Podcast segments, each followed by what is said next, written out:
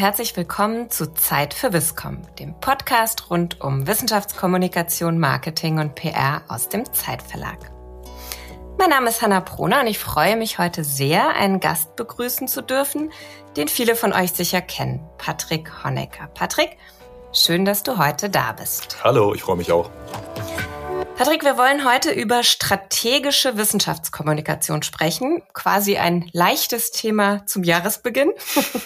es ist die erste Folge 2022 und wir sind leicht verspätet. Eigentlich sollte die erste Folge schon live sein, aber auch wir sind Corona-bedingt etwas in Verzug. Wir wollen es aber wie immer auch bei diesem Thema strategische Wissenschaftskommunikation ganz leicht machen. Immer mit unserem Anspruch, wie geht's eigentlich ganz konkret? Zunächst will ich dich aber noch mal kurz vorstellen für alle HörerInnen, die dich vielleicht auch noch nicht kennen. Du bist seit letztem Jahr Chief Communications Officer, ein beeindruckender Titel an der TU Darmstadt und bist, und das ist noch recht neu, damit Kommunikator direkt im Präsidium. Vorher hast du in Köln an der Universität ein großes Dezernat, auch mit den Abteilungen Presse und Kommunikation, aber auch Marketing geleitet und dort wurdet ihr auch 2017 mit dem Preis für Hochschulkommunikation ausgezeichnet, den wir vom Zeitverlag zusammen mit der HRK und der Robert Bosch Stiftung vergeben. Einerseits sage ich das jetzt aus Gründen der Transparenz, andererseits aber auch, weil es unser Thema schon beinhaltet. Ähm, um was ging es da genau? Kannst du das vielleicht noch mal kurz erzählen. Mhm. Da ging es eigentlich darum, dass man wissenschaftliche Themen möglichst dahin kommunizieren soll und kann, wo die Bedarfe sind in der Gesellschaft, also die sogenannten Public Issues, die Fragen, die in der Gesellschaft gestellt werden, die sollten aus der Wissenschaft möglichst gut beantwortet werden. Ein sehr austauschender Prozess und wir haben dann ein entsprechendes Konzept aufgesetzt mit sogenannten Matrix-Korrespondentinnen. Das heißt, ihr habt tatsächlich ein strategisches Konzept eingereicht, für das ihr dann auch ausgezeichnet wurdet. Genau, und ich glaube, das war damals ziemlich neu. Mhm. Und da wollen wir auch genau einsteigen, nämlich wie mache ich das eigentlich, strategische Wissenschaftskommunikation? Und grundsätzlich vielleicht noch, du bist gelernter Journalist, hast beim Südwestrundfunk gearbeitet, auch beim Deutschlandfunk und auch für Printtitel. Und man könnte sicher noch viel mehr erzählen, aber wir wollen ja über strategische Wissenschaftskommunikation. Also, was ist es eigentlich? Strategische Kommunikation, das heißt eigentlich erstmal Handlungsspielräume erhalten und schaffen. Hm, strategische Kommunikation orientiert sich an den Zielen der Gesamtinstitution, sollte eigentlich immer geplant sein, idealerweise ganzheitlich. Da kann ich auch noch ein bisschen was zu sagen. Und sie hat auch lange Zeitspannen im Blick. Also sie ist nicht nur rein operativ, dass sie immer Dinge umsetzt, sondern sie hat längere Zeitspannen im Blick und verliert auch die allgemeinen institutionellen Ziele nie aus dem Auge. Mhm. Das heißt, als Gegenpol eigentlich zum operativen Alltagsgeschäft, als Rahmen, als Framing. Du hast gerade schon so ein paar Grundcharakteristika benannt. Wenn du da noch mal ein bisschen tiefer einsteigst und vielleicht auch das eine oder andere Beispiel mit dabei hättest. Sehr gerne. Also Handlungsspielräume beispielsweise. Es ist ja so, dass die Institutionen, für die wir arbeiten, Wissenschaftseinrichtungen, sind von verschiedenen Stakeholdern, von Anspruchsgruppen abhängig. Das heißt, wir sind natürlich auf der einen Seite von Politikerinnen abhängig, die überzeugt sein müssen, dass es sich lohnt, unsere Arbeit auch zu unterstützen. Das heißt, strategisch hier zu kommunizieren heißt, abzufragen, was ist so in der politischen Arena von Interesse? Wie können wir letztendlich auch politische Prozesse unterstützen? Man hat das sehr gut gemerkt jetzt in den ganzen äh, letzten Monaten oder zwei Jahren, die wir jetzt schon die Pandemie haben. Ohne die Wissenschaftlerinnen wäre es ja nicht möglich gewesen, dass gute evidenzbasierte Entscheidungen von der Politik getroffen worden wären. Also das heißt, hier sieht man schon, dass da sehr deutlich geworden ist, wie wichtig wissenschaftliche Einrichtungen für den gesamten Staat, für die Gesellschaft sind. Und das ist eine strategische Aufgabe, das immer wieder auch deutlich zu machen. Aber es gibt auch andere Dinge, zum Beispiel letztendlich auch äh, so Fragen wie, erreichen wir die Studierenden? Wie schaffen wir es, diese hochdiversen Gruppen, die wir inzwischen an den Hochschulen haben, einzubinden in unsere tägliche Arbeit? Das muss auch geplant werden. Und das heißt, immer wieder auch zu beobachten, wie der Frame, du hast es ja eben gesagt, wie der Rahmen sich innerhalb der Gesellschaft verändert. Und wo würdest du sagen, welche Rahmenbedingungen haben sich am meisten verändert? Also warum hat Strategie an der Stelle auch mehr Relevanz gegebenenfalls als das früher noch war? Na, ich, ich, glaube, zum einen, wir wissen inzwischen, ohne Kommunikation geht gar nichts. Es gab mal einen berühmten amerikanischen Politiker, der gesagt hat, ähm, es ist die Wirtschaft, du Dummkopf. Ich würde heute sagen, es ist die Kommunikation, du Dummkopf. Es geht eigentlich immer um Kommunikation. Und was hat sich geändert? Na, zum einen, die Gesellschaft ist sehr viel diverser geworden, in jeder Hinsicht. Wir, wir sind viel sensibler, was unterschiedliche Ethnien angeht. Wir gehen ganz anders mit dem Thema ähm, Gleichstellung um. Und zwar nicht nur in Bezug auf zwei Geschlechter, sondern auf eine Vielfalt von Geschlechtern, die möglich sind. Wir haben neue Werte, neue Milieus. Ähm, Andreas Reckwitz, der bekannte deutsche Soziologe, hat da sehr viel darüber erzählt. Ähm, er sagt, das ist die Gesellschaft der Pluralitäten, in der wir uns bewegen. Ganz viele verschiedene äh, Gruppierungen sind da. Und wir haben natürlich auch eine komplett veränderte Kommunikationslandschaft. Also wir haben ähm, nicht mehr die Rolle der klassischen Medien als Gatekeeper, sondern jeder kann seinen eigenen kleinen Kanal aufziehen und kann kommunizieren, mit dem Risiko auch, dass da entsprechend Fake News und andere Dinge entstehen, die auch wiederum eine Gesellschaft verändern können. Das Publikum ist also Sender und zugleich auch viel anspruchsvoller geworden. Das merken wir auch bei uns im Verlag. Es wird ja auch Teil der Kommunikation, also durch Kommentare oder auch durch Diskursformate. Mhm. Ist es ein Element, was man bei der Planung seiner Strategie auf jeden Fall berücksichtigen sollte? Absolut. Also es gibt ja, was die Wissenschaftskommunikation abgibt, eigentlich so zwei große Phasen. Das eine war eben die Phase, die stärker auf Vermittlung ausgerichtet war. Das war bis zum Ende der 90er Jahre, Anfang der 2000er Jahre. Und jetzt sind wir in Verständigungsmodellen. Das heißt letztendlich, wir versuchen ja viel stärker zu hören, was die anderen eigentlich äh, wollen, was sie auch an Wissen formulieren. Und es ist versucht, der Versuch auf Augenhöhe sehr viel in Austausch miteinander zu gehen. Das ist auch für viele eine Zumutung. Das darf man nicht unterschätzen. Ja, man merkt auch in den ganzen Diskussionen um Cancel Culture und ähnliches. Nicht alles, was jetzt neu entsteht, äh, wird widerstandslos hingenommen. Und auch da hat Kommunikation die Aufgabe letztendlich äh, zu vermitteln. Und vielleicht nur ein kleiner, ein kleiner Aspekt noch. Das ist ja alles ganz schnell passiert. Äh, wenn wir überlegen, 2006, nur mal so als Beispiel, weißt du, was 2006 alles passiert ist?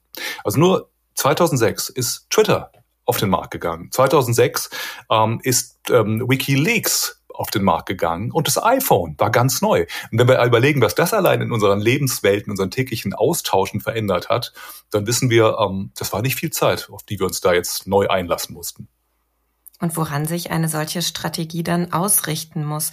Ich stelle also fest, Homogenität ähm, fehlt eigentlich. Es ist zunehmend divers. Wir sprechen von Pluralität, auch von Wertevielfalt.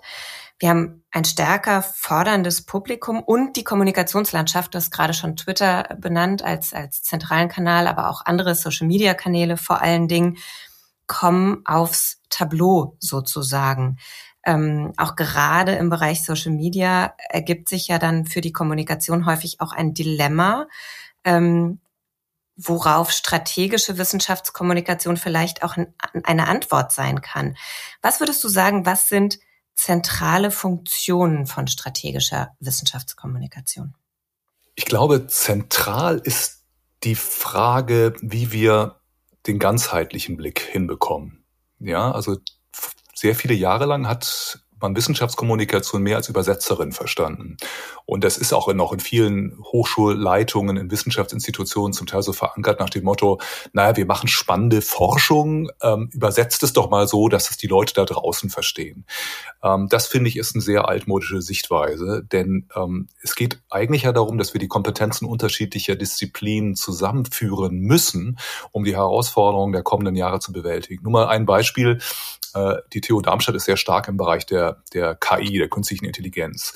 Ähm, Digitalisierung ist nicht für jeden ein Gewinn. Ja, für die Kassiererin an der Supermarktkasse, für denjenigen, der vielleicht ein Fahrzeug fährt, was irgendwann autonom fährt, ist es ein sehr bedrohliches Szenario, was sich da entwickelt. Ähm, für Forscherinnen und Forscher, die direkt daran arbeiten, ist es natürlich wunderbare Zukunftsmusik und es gibt auch ökonomische Aspekte. Also man muss verschiedene Disziplinen eigentlich zusammenholen. Ökonomie, man muss die KI, also die Informatik dazu holen, man muss aber auch überlegen, was das im sozialwissenschaftlichen Kontext, wie sich Gesellschaften verändern. Und da wäre es vielleicht ganz interessant, wenn Wissenschaftskommunikatorinnen die Rolle von Kuratorinnen einnehmen könnten.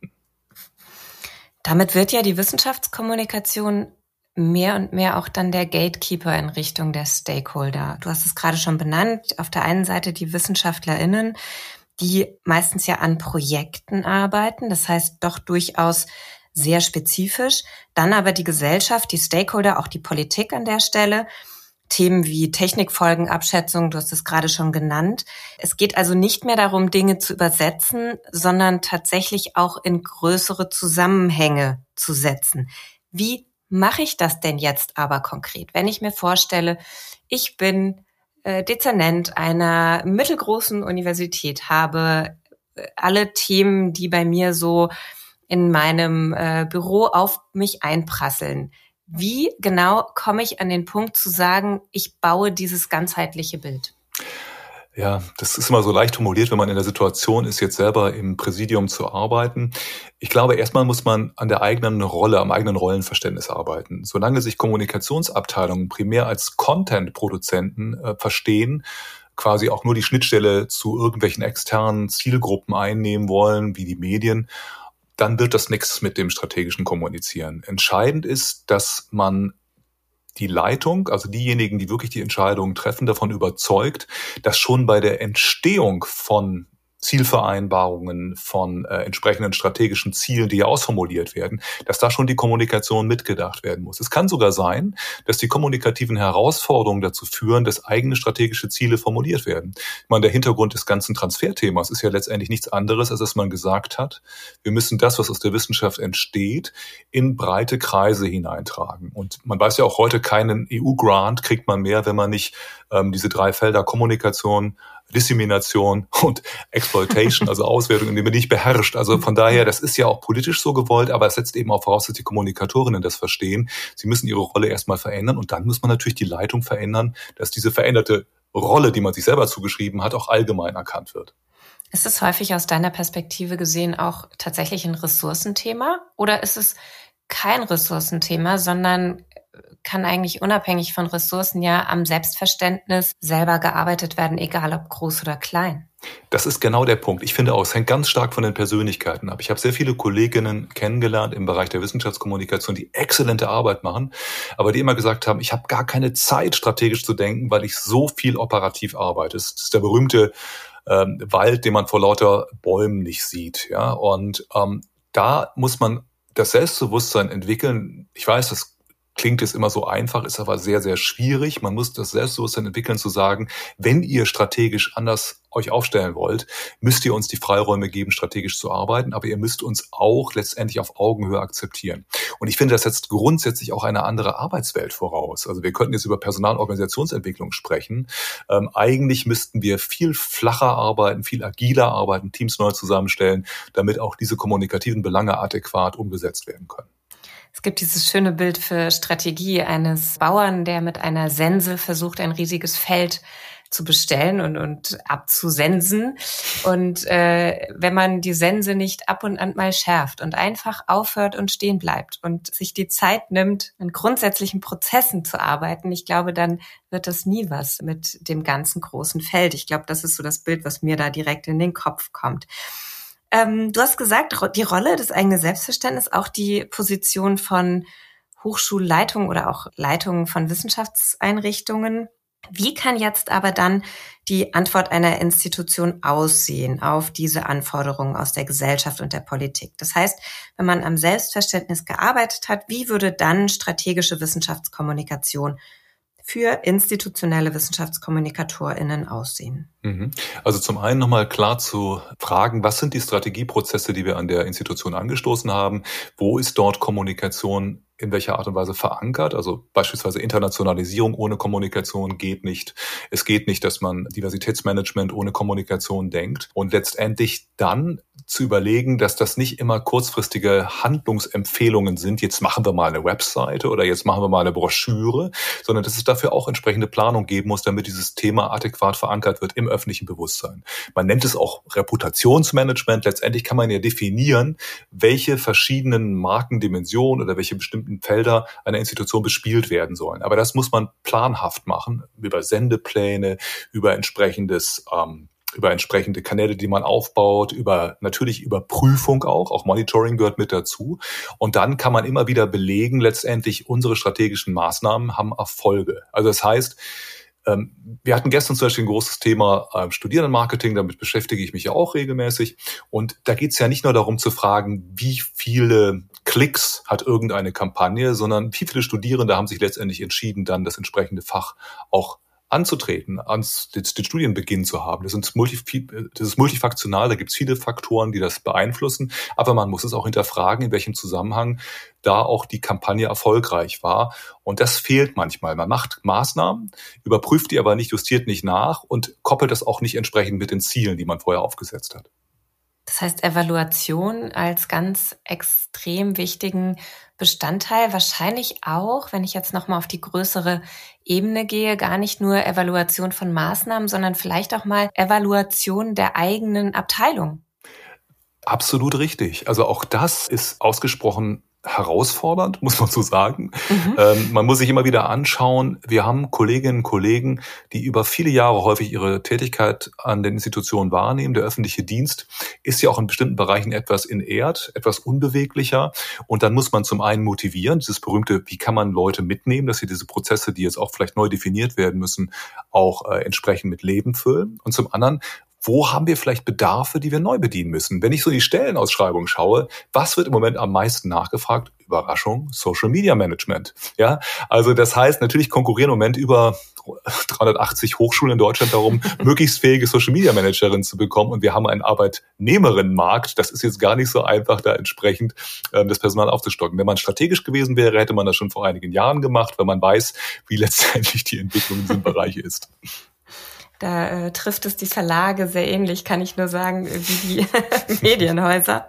Auch wir suchen äh, händeringend Datenjournalisten und ähnliches. Und äh, auch das sind einfach neue Felder, die man bedienen muss. Absolut. Und ich meine, was die Verlage vielleicht schon etwas geschickter machen, aber das Thema Arbeitgeberinnenmarke, also das sogenannte Employer Branding, auch das. Ich meine, was können wir an den Institutionen, Universitäten, angewandte Hochschulen, Wissenschaftseinrichtungen bieten.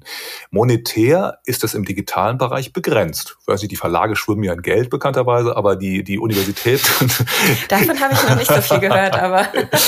also wir müssen genau überlegen, wie wir die Arbeitgeberinnenmarke attraktiv machen können. Dann kommt mhm. wieder das ganze Thema eigentlich Agilität, ähm, möglichst Flexibilität im Arbeiten und ähnliches. Das spielt dann schon eine große Rolle. Ja, es wirklich sind spannend, wie all diese Faktoren immer wieder ineinander spielen.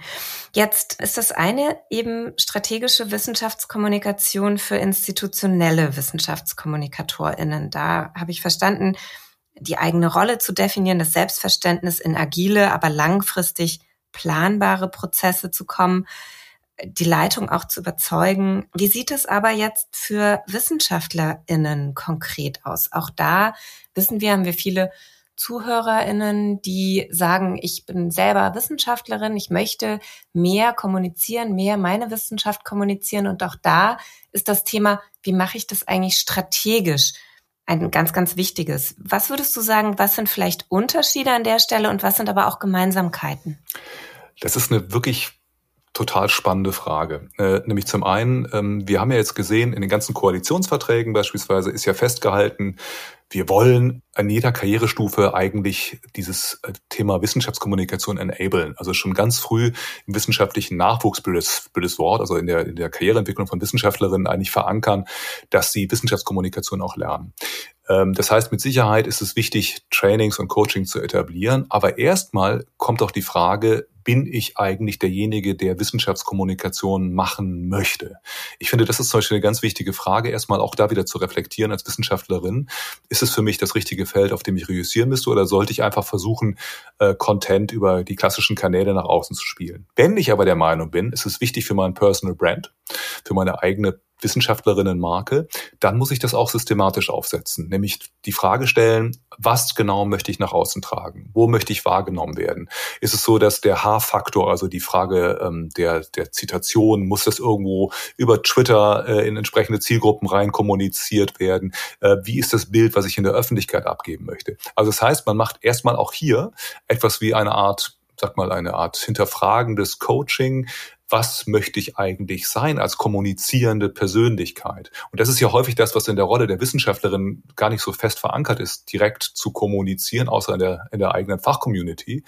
Das muss man dann gemeinsam erarbeiten. Und dann geht es eben darum, wie kann ich das auch operativ umsetzen? Von der Webseite her bis eben zu den entsprechenden Social Media Kanälen oder eben auch zur Frage, wie trete ich als, als ähm, Public Intellectual aller ja, sagen wir Christian Drosten beispielsweise so auf, dass ich auch in der Politikberatung sichtbar bin. Hm. Das ist wirklich spannend. Ich finde es auch sehr spannend, dabei immer wieder sich die Frage zu stellen, was mache ich eigentlich nicht? Also sowohl als Institution, aber gleichzeitig auch als Wissenschaftlerin. Ich finde das Beispiel von Viola Priesemann, die ja sagt, ich habe Phasen, da gehe ich sehr stark nach außen in die Kommunikation. Gleichzeitig habe ich aber auch Phasen, wo ich sehr bewusst keine Kommunikation mache.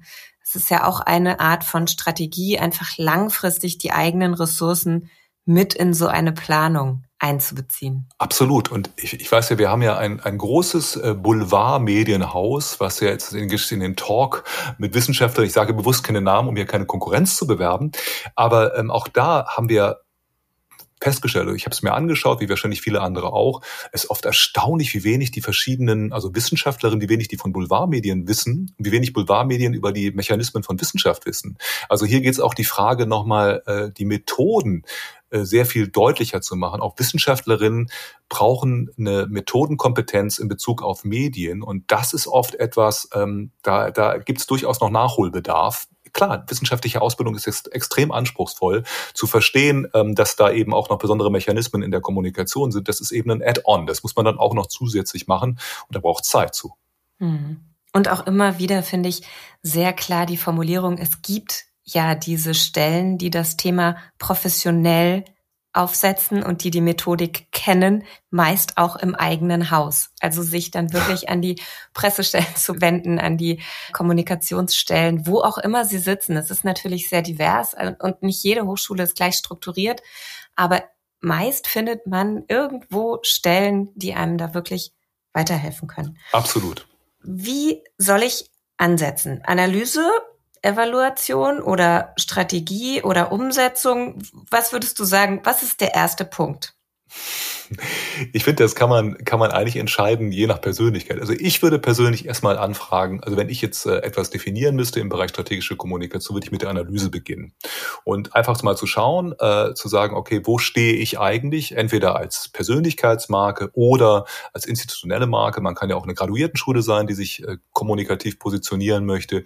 Und dann schaue ich mal, wo sind die Wettbewerberinnen? Was sind so meine Alleinstellungsmerkmale, die berühmten äh, Unique Selling Points oder auch die Frage, wo sind Points of Parity, wo sind wir vergleichbar mit anderen, bis hin eben auch zur Frage, ähm, was sind spezifische Dimensionen, Profileigenschaften, die wir nach außen spielen können, also die uns differenzieren von anderen und die aber auch dauerhaft auf uns einzahlen letztendlich. Wenn man das gemacht hat, äh, dann kann man ja, finde ich, auch das Ziel definieren und sagen, also auf der Basis ausgehend ist es ein realistisches Ziel, dass wir Folgendes mit der Kommunikation erreichen wollen. Wenn wir das gemacht haben, können wir die entsprechenden Ressourcen einplanen und sagen, okay, wir haben ein Ziel. Ähm, um das zu erreichen, müssen wir Folgendes machen. Dazu brauchen wir entsprechend Men, Women Power und eben auch vielleicht entsprechendes äh, Sachmittelbudget.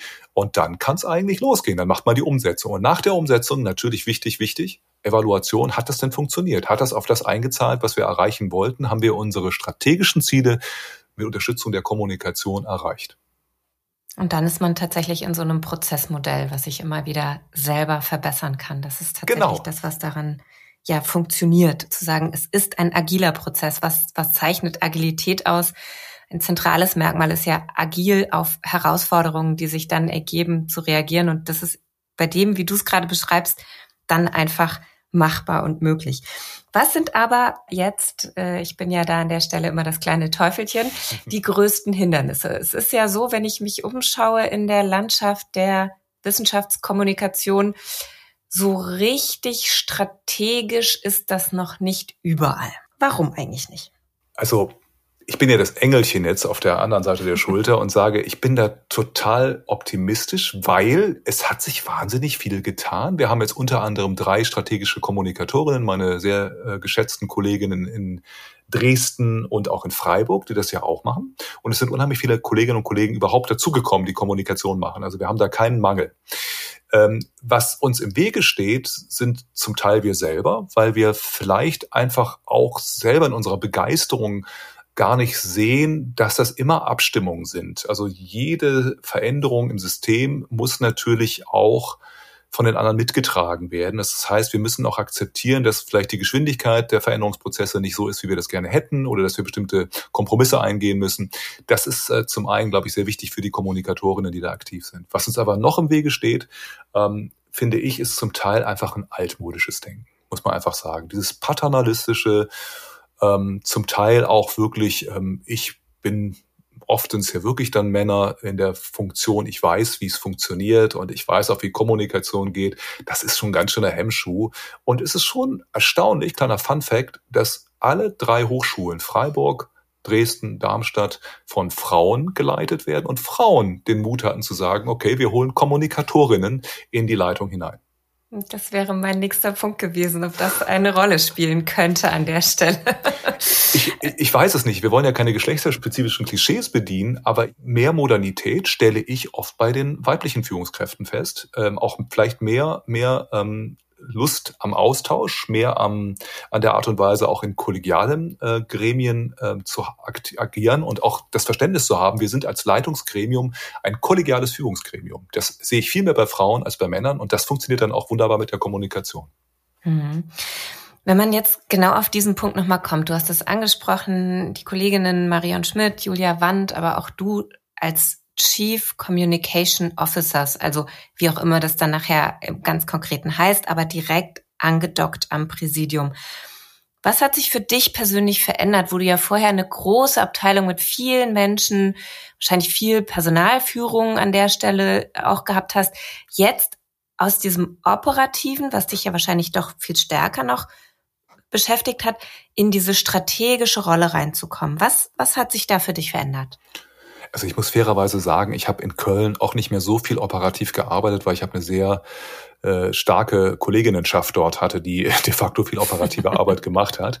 Aber was sich verändert hat, ist äh, zum einen direkt im Präsidium mit den anderen strategisch Verantwortlichen in den Austausch zu gehen, auf einer sehr freundschaftlichen, sehr offenen Ebene. Aber man kann auch sofort feststellen, in der Entstehung schon von bestimmten ähm, Her Herausforderungen oder Definitionen von Zielen, die man erreichen möchte, da kann man jetzt sofort immer sagen, äh, habt ihr auch überlegt, was das in Bezug auf, auf Kommunikation, auf äh, Beziehungsmanagement, Identity Management, was das heißt. Und das ist einfach, einfach klasse, dass man da sofort äh, in diesen großen Zielen mitwirken kann. Auch ist die Akzeptanz und das bin ich jetzt mal ein bisschen spöttisch. Ähm, Deutschland ist ja sehr stark auf Ebenen fixiert.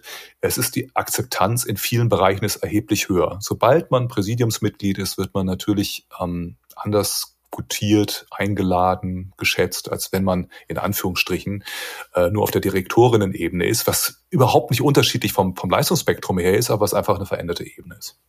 Was sehr spannend ist, weil man ja sagt, eigentlich will man agil sein, Hierarchien abbauen, schneller werden, aber die Hierarchie hilft an der Stelle. Ja, vielleicht müssen wir aus dem, aus dem Gremium heraus selber die Revolution anstoßen. Ich kann, kann nur sagen, es ist noch eine Menge Arbeit, weil ähm, da ist schon immer noch so dieser Filter drin, oh, da ist ein Mitglied des Präsidiums, da gehen wir dann anders mit um. Hm, ganz klar. Jetzt nochmal ähm, ganz runtergebrochen. Würdest du sagen, wenn man jetzt an der operativen Front arbeitet, nenne ich es jetzt mal, ähm, zum Beispiel der Social Media Manager ist, ist jede Wissenschaftskommunikation, ist jede Maßnahme, die tagtäglich läuft, immer an der Strategie auszurichten? Oder gibt es einfach Dinge, bei denen man sagen würde, das ist jetzt ähm, so sehr Tagesgeschäft, davon kann uns die Strategie eigentlich nicht beeinflussen? Also dieser martialische Begriff an der Front arbeiten, der ist ja schon. Ich glaube, manchmal kommt sich der eine oder andere Social Media Manager so vor. ja, jetzt kann ja auch vor Ort, ja, dann könnte man auch gleich Tagebau-Metaphern noch verwenden. Ja, ist alles ziemlich hart. Nein, ich glaube, wir dürfen den Begriff Strategie auch nicht überdehnen. Also mhm. manchmal habe ich das Gefühl, alle, alle wollen unglaublich gerne Strategie machen. Manche Sachen sind einfach äh, Tagesgeschäft und auch Krisenkommunikation ist ja oft überhaupt nicht strategisch, weil sie gar nicht planbar war, sondern sie ist operatives Abarbeiten. Strategie ist, wenn man entsprechende, entsprechende Pläne aufgesetzt hat, wenn man sich vorbereitet hat darauf. Das ist strategisch, aber in der Situation, in der Krise selber ist man rein operativ unterwegs. Also von daher, ich würde sagen, das Tagesgeschäft wird gemacht, ähm, das läuft. Und deswegen ist es auch gut zu unterscheiden, dass es auf der strategischen Ebene die Möglichkeit gibt, gemeinsam mit vielen nachzudenken und auch Pläne zu entwickeln. Auf der anderen Seite muss aber auch täglich eine Pressemitteilung versendet werden. Es muss natürlich auch eine Webseite gemacht werden. Und dass das nicht immer auf alles einzahlt, ist auch völlig klar. Manchmal ist es wirklich Chronistenpflicht. Mhm. Und manchmal wird ja auch einfach das Operative äh, viel leichter, weil man sagt, man weiß, in welche Richtung soll es Absolut. laufen. Macht ja auch Spaß, geht uns ja auch so. Ich mache ja manchmal auch gerne einen Text einfach nochmal, um das Gefühl zu haben, ah, jetzt schaffe ich hier ein kleines Gesamtkunstwerk. Ja. Wie immer hätte ich noch tausend Fragen, aber eine Frage will ich dir auf jeden Fall noch stellen, nämlich die Frage, was ist deine Vision? Wir haben die Viscom-Vision jedes Mal als Abschlussfrage in unserem Podcast.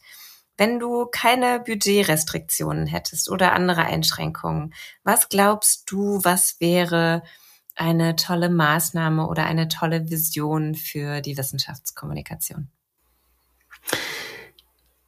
Also was mir wirklich vorschwebt, ist eine Wissenschaftskommunikation, hm, die ausschließlich auf den Topos, auf das Thema Wissenschaft einzahlt, ohne persönliche Eitelkeiten zu bedienen. Das fände ich toll. Also wenn man wirklich mal sagt, wir haben die Chance als Kommunikatorinnen ähm, darauf hinzuweisen, du, da läuft die Forschung, die Wissenschaft besser als bei uns. Und wenn du wirklich die Expertin zu dem Thema haben willst, dann bist du bei uns an der völlig falschen Stelle.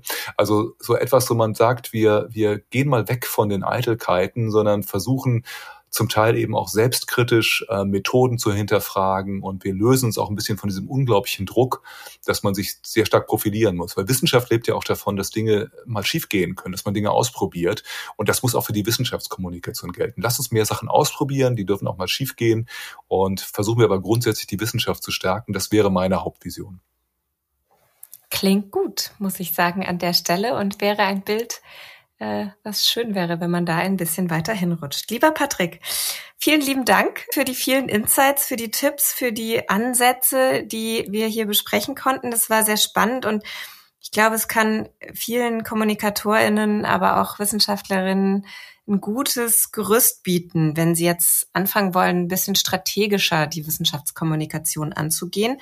Ob es einzelne Projekte sind, ob es die Personal Brand, du hast das vorhin schon genannt, also die, die Marke für mich selber als Wissenschaftlerin oder aber Jahresplanungen von Institutionen sind. Also schön, dass du hier an dieser Stelle unser Gast warst, mein Gast warst und wir hier uns die Zeit genommen haben, darüber zu sprechen. Sehr gerne. Vielen Dank für die Einladung. Und ich sage vielen Dank fürs Zuhören. Wie immer freuen wir uns sehr über eure Anregungen, über Kommentare, über Kritik, Ideen, immer wieder unter viscom.zeit.de. Hört gerne auch mal in unsere älteren Folgen rein. Da haben wir im letzten Jahr schon einige publiziert. In den Show Notes findet ihr noch einmal Eckdaten, unter anderem auch zur Strategiearbeit und für einen Einstieg in die Strategiearbeit. Wer mehr Strategiearbeit haben möchte, kann sich auch für einen Workshop bei uns im Verlag anmelden. Im März, glaube ich, machen wir den. Und den wird auch Patrick als Referent anbieten. Mir bleibt nur zu sagen, viel Spaß bei der Strategiearbeit und bis zur nächsten Folge, wenn es wieder heißt Zeit für Wiscom.